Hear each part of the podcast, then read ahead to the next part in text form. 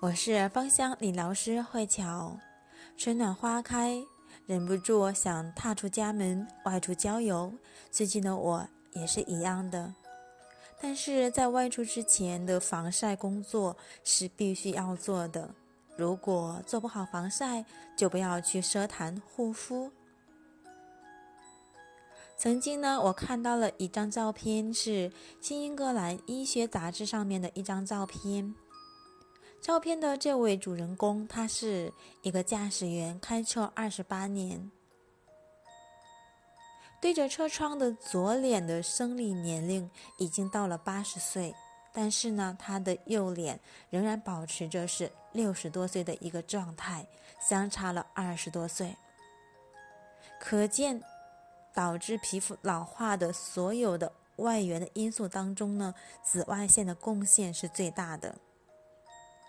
皮肤的老化，甚至就可以直接称为是光老化。研究已经证实，紫外线对皮肤可以造成以下的伤害。首先呢是晒伤，如果我们不采取任何的防晒措施，在阳光下暴露十五分钟，皮肤就会被晒红。如果再持续去晒，可能会导致皮肤灼痛、脱皮。第二个呢是属于衰老。刚刚我们讲到了那个照片当中的皮肤的状态，对吗？会相差二十岁。它会导致我们皮肤的弹力纤维以及呢角质层会异常的增厚，胶原汤胶原蛋白的一个损伤，从而呢能够使皮肤的弹性、水润度以及光泽度呢变差。晒黑呢是最常见的。当皮肤呢接触到紫外线，它会加速黑色素的一个分泌，并且黑色素系的细胞会比较庞大，导致呢皮肤变黑。晒伤之后，想让皮肤恢复到晒黑之前的状态，其实是不容易的，需要做很多很多的工作。第四个呢是光敏的反应，有一部分人对紫外线的。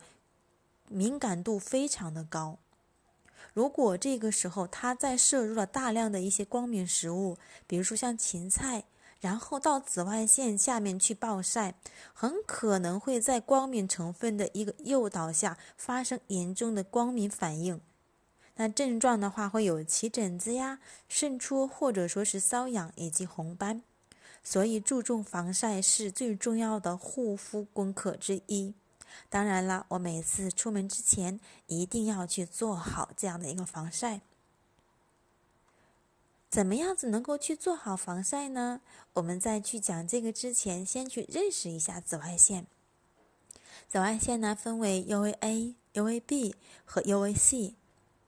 UVA 呢，它有很强的一个穿透力，可以直接到达肌肤的真皮层，来去破坏弹力纤维和胶原纤维，将皮肤呢晒黑。UVB 呢，它对人体其实是有益的，它可以去促进我们身体矿物质的一个代谢，以及呢维生素 D 的一个形成。但是长期或过量照。它会使我们的皮肤晒黑，并且引起红肿和脱皮。在我们农村老家，冬天的时候，有很多的爷爷和奶奶，他们会在太阳下面去晒太阳，其实就是可以促进维生素 D 的一个形成。但是呢，在这个期间，冬天的时候，虽然说紫外线不够的强烈，依然要去。做好一个防晒的工作，因为我发现他们在去晒太阳的同时，脸上会有很多的一些斑点。那 UVC 呢？它其实呢会被气大气中的一些臭氧层所阻碍，主要出现在像医院里面用于消毒的紫外线灯。那过去呢，UVB 是人们关注的重点，但是近年来呢，UVA 和光老化的研究逐渐的一个深入，人们发现 UVA 的防护应该成为重中之重。皮肤中有一些发色团可以去吸收 UVA，比如说呢，像反式尿苷酸、黑色素与黑蛋白质的结合的色氨酸，它都可能会造成皮肤的一个伤害。